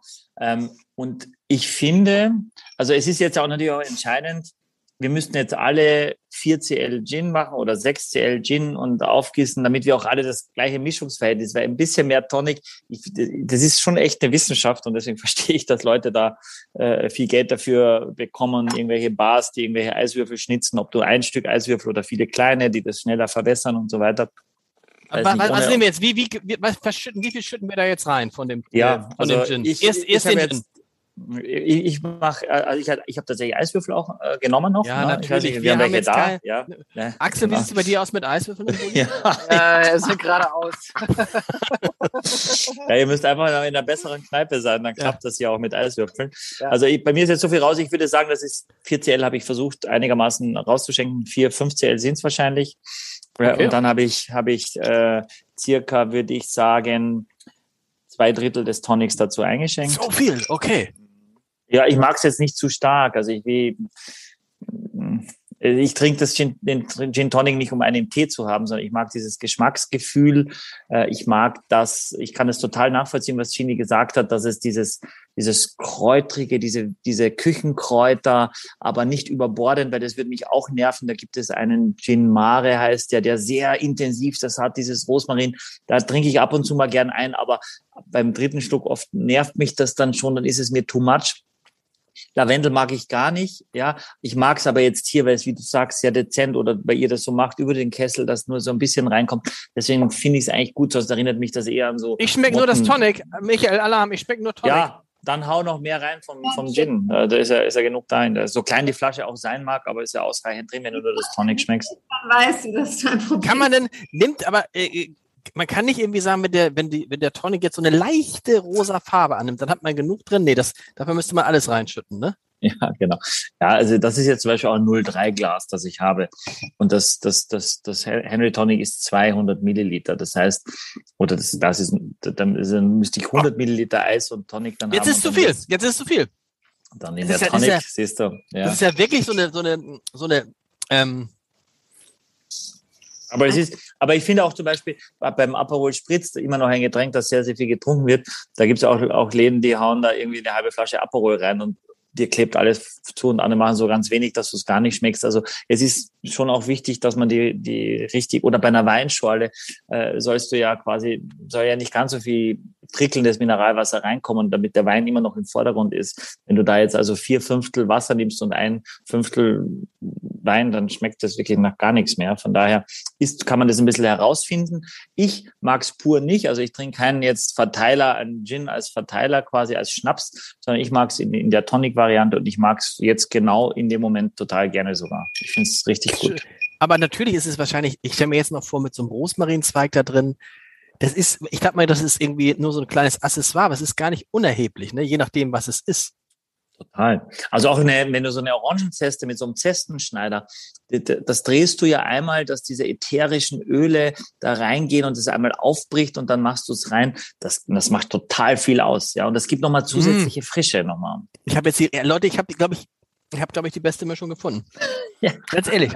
mm, mm. Ich mag ja gerne, das ist, ich kann bei Gin Tonic, äh, Gott, ich kann bei jedem Alkohol nicht aufhören zu trinken. Ich kann nicht aufhören zu trinken bei Gin Tonic. Das ist dann, ich finde, man spürt Gin Tonic auch nicht irgendwie so richtig. Ähm. Oder, oder doch? Ja, hinterher, hinterher schon, ne? Ja, ja nee, aber ich, ja, ich weiß nicht. Aber, aber ja. in Maßen. also mir schmeckt mir schmeckt's auch richtig gut, ehrlich gesagt. Schmeckt es gut? Ja, ja, ja, ja, ja. Hurra! Ja, Now you can go. Nein, ich bin ja, ich bin ja, also ich meine, mir haben die anderen, die, die Weine auch gut geschmeckt, also bis auf der äh, zweite, der, die war jetzt nicht so mein Ding, aber das ist ja, ne, das. Aber das, Axel das liegt ja nicht an so euch, das, das, das, das liegt an mir, ne? Aber wir sind ja nicht finde, gekauft, das ist ja gut. Genau. Gut, ähm, wir sind aber nicht, das, für Axel und mich genau. würde ich das unterschreiben, Michael. Aber du hast ja, wie oft du heute Hanselange erwähnt hast. Aber ich wollte noch loswerden, wie ich dieses, dieses, ähm, diesen Gin finde. Und ich ja, mag bitte. ihn wirklich, also ich finde es wirklich toll, dass er so ein bisschen lavendelmäßig ist. Also ich finde, damit kann ich zumindest was anfangen, ne, wenn ihr das sagt, dass, dass da Lavendel drin ist. Und ich finde, dass er so eine, der so eine Duftnote irgendwie hat, die ich irgendwie, die vielleicht auch meine chemische Seite entspricht. Ich weiß es nicht, aber ich mag Hallo. Das heißt, aber da steht ja, da steht ja noch. Axel Leonhardt trinkt rosa Gin. Das ist jetzt sozusagen, ja. das kann man ja. jetzt überall rum erzählen. Ich ja. stehe dazu. Da steht ja noch tatsächlich Rosenblätter. Ich finde auch, das, dass man das hat. Ja? Also Rosenblätter, ja. dass man das hat. Koriander. Ja. Koriander. Ja, Jasmin, Jasmin. Jasmin eher, Koriander weiß ich nicht, könnte auch ausgedacht sein. Thymian hatten wir schon. Nein, das ist ja, glaube ich, offiziell drin. Was ist, dem, was ist denn Angelique? Angelique ist bei euch Engelswurz, glaube ich. Engelswurz, das habe ich sofort geschmeckt. Das war Engelswurz war das erste, was mir Scherz, Scherz. Ist das so ein bisschen wie Angelina? Hatte ich eigentlich vorhin meine Angelina Jolie Geschichte? Habe ich die in jedem Pod, habe ich die in diesem Podcast schon mal erzählt, eigentlich? Meine Begegnung Dass du sie getroffen hast, dass du an ihr vorbeigegangen bist, aber sie nicht erkannt hast. Also ich habe die habe ich schon mal erzählt, dass ich sie ja. umgerannt habe. Die Geschichte ist, dass ich ja. sie umgerannt habe. Also Sie wollten ein Autogramm von dir oder was? Nein, ich habe sie umgerannt. Ich habe ihr dann, also so, ich habe sie dann aufgefangen, habe ihr hochgeholfen und bin weitergelaufen. Und meine Frau hat halt gesagt, weißt du, wen du da gerade umgelaufen hast? Ich sage, nein, das war Angelina Jolie. Aber das sind ja, das sind ja diese Magic Moments, weißt du? Er rennt ja. sie um, hilft ihr auf. Ihr beide guckt euch in die Augen, genau, die Blitze schlagen ein. genau. Und sie sagt sich, nimm mich doch diesen dicken alten Mann statt Brad Pitt. Was soll das eigentlich? Ja, ja genau. Wollen wir auf ein Glas Rosé Gin Tonic gehen? Vielleicht, vielleicht kennt der Michael. Genau. Gut, hey. Gut, hey. Aber wisst ihr, das mit dem Gin ist jetzt natürlich, das ist auch nochmal so eine Welt für sich. Wollen wir noch so einen Gin-Podcast machen? Ich finde, man kann es voll gut machen. Also ich, ich mag es echt. Ich, äh, ich, finde, das, das Getränk ist ein, ein, ein cooles Getränk und du brauchst nicht tausend Sachen. Du kannst dir, ich finde das mit Rosmarin und, und, und, und Orange schlüssig würde ich vielleicht auch jetzt zu Hause so servieren, aber du brauchst eben nicht tausend Mixo, also Mixologen Kurse machen, sondern du brauchst einfach nur einen guten Gin, ein gutes Tonic, zwei, drei Sachen und dann hast du sehr viel Freude dran. Ich, ich mag es auch echt gerne. Also ich finde, das ist ein sehr gutes Produkt und noch dazu finde ich es tatsächlich auch eine echt schicke Verpackung. Absolut. Ja. Jenny. Aber also Glückwunsch das, dazu. Dann danke ich euch ganz herzlich. Ja. Ist das eigentlich so, dass, dass bei Gin habe ich mal, also ich habe mal mit einem Gin-Trinker gesprochen und der meinte, man kann also Gin auf jeden Fall pur ja. trinken. Äh, und dass diese Gins dann häufig sehr, sehr viel Alkohol haben, also über 50 Prozent. Und äh, weiß da jemand was von euch? Mhm. Ja, das ist also, das ist ja nicht nur beim Gin, auch beim Whisky ist das so quasi, je, je höher der Alkohol, würde man eigentlich sagen, umso wertiger. Leider auch so teurer, weil umso höher ist auch die Steuer, die man auch bezahlen muss oder der jeweilige in den Verkehrbringer. Ähm, das ist schon so. Es wird aber natürlich dann auch irgendwann härter. Ja, es ist aber geradliniger und von daher ähm, sagt man auch, dass über 50 Volumensprozent Alkohol eigentlich nichts verdampft mehr. Deswegen gibt es zum Beispiel einen Schnapsbrenner in Österreich, Rochelt heißt der, relativ bekannt, diese blauen geriffelten Swarovski-Flaschen. Der hat alle mit 50 Prozent, wenn man ja so eine, so eine Flasche, die kostet auch ein paar hundert Euro, jetzt nicht in ein, zwei Wochen austrinkt, sondern vielleicht länger braucht, und dann wäre es schlecht, wenn sich so viel verflüchtigt, quasi so viel Angels Share hast. Und mhm. äh, deswegen ist das also ein, ein bewusster Akt auch. Aber 43 ist eigentlich eine Zahl, die sehr häufig gewählt wird. Also 43 findest du sehr, sehr oft. 43, 43,5, das ist schon. Und dann gibt es teilweise auch Gin-Firmen, die haben einen, einen mit 43 und einen mit 48 oder, oder 49 oder so. Die also mhm. so einen Distillers Edition heißt das dann oder so. Ähm, und der kostet dann auch mehr, der ist dann eher für die so Freaks und, und Barleute, aber wie gesagt, für mich Und Alkohol ist Geschmacksträger, deswegen verstehe ich es. Also hat ist was Schlüssiges.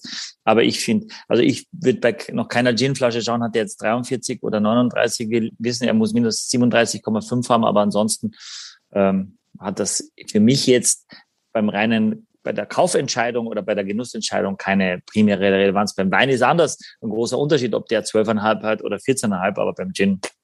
Und was hat alle Bartender Und was hat was hat 100? Was hat 100? 100 Seiten. ja, das Vier-Flaschen-Magazin. Das, das Magazin. Das muss man immer erwähnen. Kann man kriegen unter anderem auf abendblatt.de slash Magazine. Ich muss es erwähnen. Wir müssen zum Ende kommen, Gini. Es war eine große äh, Freude und wir sind, glaube ich, jetzt sehr, ich habe das Gefühl, wir sind sehr beschwingt gerade. Selbst Michael, weil Gin hast du jetzt auch nicht gespuckt. Gin spuckt man nicht. Aber ich, ich, ich gehe jetzt gleich nach Hause. Ich, ich, ich arbeite jetzt, ich arbeite nicht mehr. Ich mochte es jetzt gerade richtig gerne. Ich sag's echt ungern, weil ich ist echt, also was ich sag's, ich sag's nicht ungern, aber ich, ich mochte es echt, ich könnte mir das gleich nochmal nachschenken sogar. Krass. Ja, ich mag's echt gerne. mir schmeckt's, mir schmeckt's echt gut gerade. Aber das ist, was ist denn, also, ist, ja, ist, ist man, weil du dann so, du bist dann so, ach, jetzt Feierabend und hey und Warum ich denke, ich würde gerne wie Axel, ich würde also neben Axel gerne im Bulli sitzen und denken, ja. jetzt würde ich die Session Axel mal fotografieren oder filmen, dass du auch mal irgendwo drauf bist und nicht immer du verantwortlich bist und, und einfach mir einfach einen reinlöten und eine Zigarre dazu rauchen. Tatsächlich. einfach, einfach denken, dass, dass die Welt um mich jetzt nicht so ist, wie sie gerade alles erscheint, sondern einfach unbeschwert sein. Und da wow. beneide ich dich gerade, Axel. Genau. Yeah! Ja, yeah. yeah. Das, das, das, das könnt ihr. Äh, ich gehe gleich surfen und äh, diese Flasche wird den morgigen Tag wahrscheinlich nur leer. Nicht mehr leer. Das ist eine Androhung. Oh. Nee, Gini, kann ich mir vorstellen. Also, die, also wirklich, ja. Das, hat, das, ja. war das war eine große Freude. Vielen Dank. Wir haben was gelernt und ich glaube auch diese Kombination, Genie, aus Gin und Rosés aus der Provence. Das ist dann auch, das erklärt auch, warum, wenn man euch so googelt und so ein bisschen guckt, das ist im Moment, ihr seid da sehr, auch ein sehr cooles, ein sehr cooles Paar und eine sehr coole Marke einfach, ne? Das ist irgendwie, macht auch Spaß. Ist das das, was Kai Dickmann in Folge 50 gesagt hat, dieses, ähm, dass man sich auch mal Gedanken machen muss, wie man solche Weine präsentiert? Das ist, da, da können jetzt sozusagen offensichtlich die deutschen Winzer vielleicht von denen aus der Provence noch was lernen. Wir können alle voneinander was lernen. Ah, das hast du schön gesagt. Wir, Michael, was, wie geht's weiter? Muss ja nochmal sagen, wer die letzte Folge nicht gehört oder gesehen hat, in der letzten Folge haben wir ein, Achtung, Chateau Lafitte getrunken. Also, ein Chateau Lafitte ist ein bisschen übertrieben. Also ein Chateau Latour war es. Es war ein Chateau Latour. Lafitte? Nein. Ganz kurz. Nee, doch, doch, doch, doch, ganz nee. kurz. Michael, hm. mhm. mit wem hast du einen Chateau Latour getrunken? Nein, es war, ich bin mir ziemlich Nein, sicher, dass es Chateau Latour weil ich immer, ja sicher, weil ich habe immer, ich habe ja. immer, ich habe immer gesagt, äh, ich habe immer falsch ausgesprochen, das habe ich mir gemerkt. Also wir haben den Regaffe, Regaffe, Regaffi, Regaffi, Redigaffi, Redigaffi und den Chateau Lafitte. Ja, ganz kurz, Axel, der ja. Kollege Kay hat offensichtlich auch noch ein Latour getrunken. Ich habe auf jeden Fall 2000er Latour auf der Peter, Karte, deswegen. Peter, Peter Schollatur? du hast mit Peter Schollatur ein Lafitte getrunken? Nein, leider nicht. Würde ich total gerne. Würde ich, würde ich echt gerne machen. Was machen wir denn nächste, was machen wir denn in zwei Wochen? Weißt du das Nein, schon? nein, weiß ich alles überhaupt noch nicht. Ich bin mal froh, wenn Axel aus dem Urlaub zurückkommt und wir alle wieder hier fröhlich sind. Ich wollte euch noch sagen, wichtig. Keine Werbung, aber was kostet der Gin, haben wir noch nicht gesagt, und was kostet das Paket? Stopp, das Silke, ist Werbung. Werbung, ja, das, das, ist Paket. Okay. Das ist Paket. Okay. Moment, Moment, nee. Moment, Moment. Lass uns doch mal schätzen, was der Gin kostet. Okay, nochmal, ich nehme die Werbung nochmal zurück. also das, ist, das sind jetzt, wie viel? Äh, achso, 0,2. 0,2. In einer normalen Ginflasche sind 0,7, ne? Ja. Oder 7,5? Nee, 7. Okay, also eine Drittel, oh, das ist hart jetzt zu rechnen. Was kostet denn? 24,90. Komm, 24,90. Die, die, Flasche hier? 24,90. Nee. Ich habe nee. noch nie Gin gekauft und getrunken. Hey, es kostet also, genau 24,90. Axel, vergiss es. Du musst deinen Raten einstellen. Es kostet 24,90. Ist es wirklich Ohne so? Scheiß? Nein, ja, Lars, du hast es ge Nein, Lars hat das irgendwie geguckt schon. Nein, ich habe es nicht geguckt. Ja, ich habe es nicht geguckt. Es ja. kostet 24,90? Ja, ja, es kostet 24,90, ja. Ich gehe geh, ich geh den Gin-Podcast mit den anderen. Was, was kostet eine große Flasche? Ja, die kostet auf keinen Fall das Dreifache, sondern die kostet irgendwo, keine Ahnung, also, ja, dann weiß ich jetzt auch nicht, was die kostet. Aber, aber und das will ich sagen, unser Partner Sigis Weinkeller. Stopp, stopp, stopp, stopp, stopp, stopp, stopp, stopp. Nein, ich komme immer vor, als ob ich da komme. Also unser Partner Sigis Weinkeller hat diese Weine extra aufgenommen, weil wir gesagt haben, wir finden das so gut, dass, dass unsere Hörer das, das, das probieren oh. sollen. Und alles in der Kombination, das Paket kostet 59,90. Also von daher kann man, finde ich, das wirklich gut machen, um einen schönen Überblick zu kriegen, was kann die Provence, was kann so ein Rosé-Gin, auch wenn es nur eine halbe Flasche ist, auch für die, für die, für die Gin-Freaks. Und schreibt uns bitte, ich, mein, mein Computer war irgendwie äh, zwei Monate down. Ich konnte keine E-Mails und ich habe jetzt sehr viele bekommen. Ganz viele, die geschrieben haben, ich will einen Weinkeller einrichten und wo mache ich das? Ja. Aber schreibt uns auch mit dem Gin, äh, was, äh, ob ihr das gut findet, ob wir uns mal ein bisschen näher damit beschäftigen sollen mögen und vielleicht auch jemanden einladen, nochmal, sage ich mal, irgendein Barmensch oder irgendeine Koryphäe, der uns wirklich auch zu dem Thema Gin nochmal mit an die Hand nehmen kann. Und wie ihr vor allem diesen findet, wenn ihr das Paket bekommen habt und das probiert und Männlein wie Weiblein, wir sind, freuen uns über jedes wollen wir noch ein Foto, Wollen wir noch ein Foto machen mit dem, mit dem Gin-Glas so, Axel? Mein Haar ist ja, gar nicht. Ja, ja. Ist gar nicht. Ich, ähm, Kannst du kein Foto machen heute? Kannst du nicht. Ich, ich, kann kein Foto machen, weil ich immer nur einen von euch sehe zurzeit. Ähm, Dann mach ein Foto von Genie, nicht von Michael. Dann, das, das dann, ist so, so, so unfassbar uncharmant. Guck mal, oh, das Foto musst du machen von Genie. Genie, du musst, du, sag mal was, bitte. Hallo? Hallo? Ja, Ben. Jetzt, ja, aber ein sehr schönes Foto. Ja, Bam, sagt, sagt, sagt, man Bam? Ich weiß es nicht. Genie, vielen, vielen Dank. Alles, alles Liebe, alles Gute. Es hat große Freude gemacht und äh, hoffentlich ähm, verschonen die Flammen dich da in, das wäre das, ja, das ist, glaube ich, das Allerwichtigste. Und an, all, an alle anderen bis äh, nächste Woche kommt eine, kommt eine Speed-Tasting und die Woche darauf kommt ein Long-Tasting. Und dann erklärt Michael Gutey, wie man einen Weinkeller einrichtet. Nein, Lars Heider erklärt, wie man meinen Namen richtig ausspricht. Genau. das wird nie passieren. Nee, Axel Leon hat erklärt, wie man deinen Namen richtig ausspricht. Sehr gut, Axel. Happy aufs Leben. Aufs Leben. Aufs Leben. Chini. Aufs Leben. Tschüss. Aufs Leben. Danke dir. Ciao, ciao. Ja, vielen Dank. Vielen Dank. Tschüss.